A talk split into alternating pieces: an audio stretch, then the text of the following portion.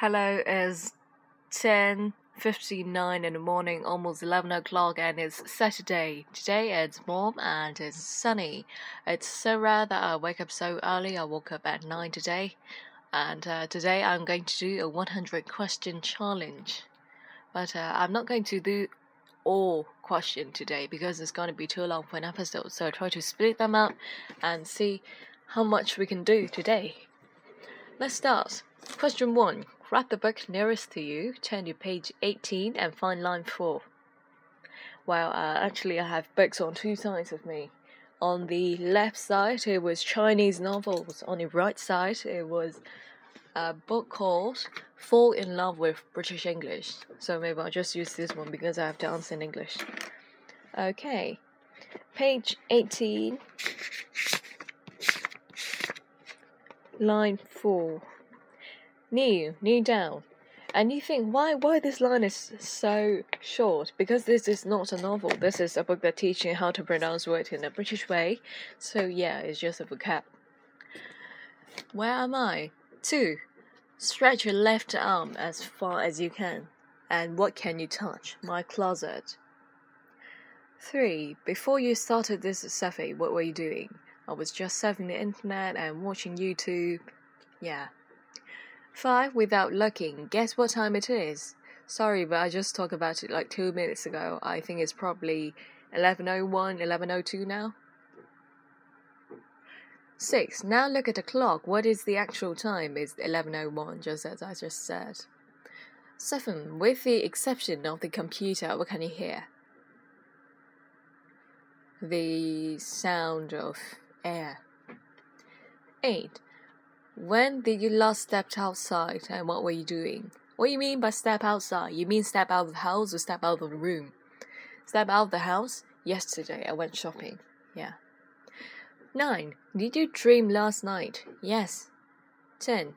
Do you remember your dreams? Yes, I have good memories.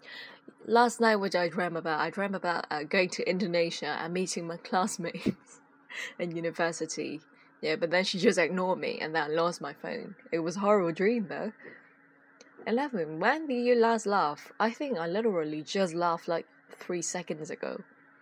12. Do you remember why or at what? For no reason sometimes. I, I'm the kind of person who will sometimes just laugh to make myself happy. 13. What's on the walls of the room you're in? Um, there's nothing on the wall, but if you say on the door, yes, I have the poster of the animation I like. Yeah, and oh my god, they're just so handsome. 14. Seen anything weird lately? Um, no. 15. What do you think of this quiz? This quiz, um, it's fun. 16. What is the last film you saw? Um, I don't really watch films because it's sometimes too long. You know, you, you, you, you must have lots of time to watch a film. Like you don't want to stop in the middle time, like in the middle of it, and then you just come back and see watch the other half. But um, the last movie was, uh, you know, an animation with a character called Baymax. Yeah, that's it. 17. If you could live anywhere in the world, where would you live? Um, I want to go to Britain maybe because when I was in junior secondary school, I really wanted to go to Britain. I even wrote a PowerPoint trying to convince my mother that I have the ability to go there. Yeah, and I really wanted to go there, but then it wasn't successful. 18. If you become a multi millionaire overnight, what would you buy? Maybe lipsticks? Or books? I'm not sure. 19. Tell me something about you that most people don't know. When I was in primary school, I was a baker, I swore a lot. 20. If you could change one thing about the world, regardless of good policies, no politics, what would you do?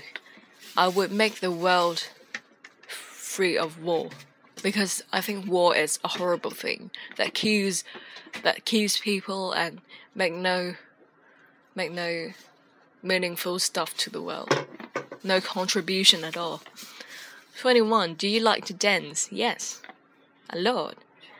22. Would you ever consider living abroad? Yeah, like I just said, when I was younger, even till now, I wanted to live in Britain because the architecture is there, um, the heritage, all those stuff, uh, like you, like those you see in Downton Abbey, are really appealing to me. 23. Does your name make any interesting anagrams? No. 24. Who made the last incoming call on your phone? My sister, because I told her, no, I, I asked her to help to buy something for me, but then she just called me saying she couldn't find it. 26. Last time you swam in a pool? Uh, that was two years ago. 27. Types of music you like most? I like house music. 28. Type of music you dislike most? Uh, rock and roll. It's so noisy, it's kind of like hurting your ears. 29. Are you listening to music right now? No, because I'm recording this program. 30. What color is your bedroom carpet? Pink and red and blue, because I have three. okay, and uh, here is 30 questions and uh, it's already six minutes and something. So I'm gonna stop here today. I try to finish the rest in a few days' time, and hope you enjoyed it. Thank you very much. Uh, see you. Bye bye.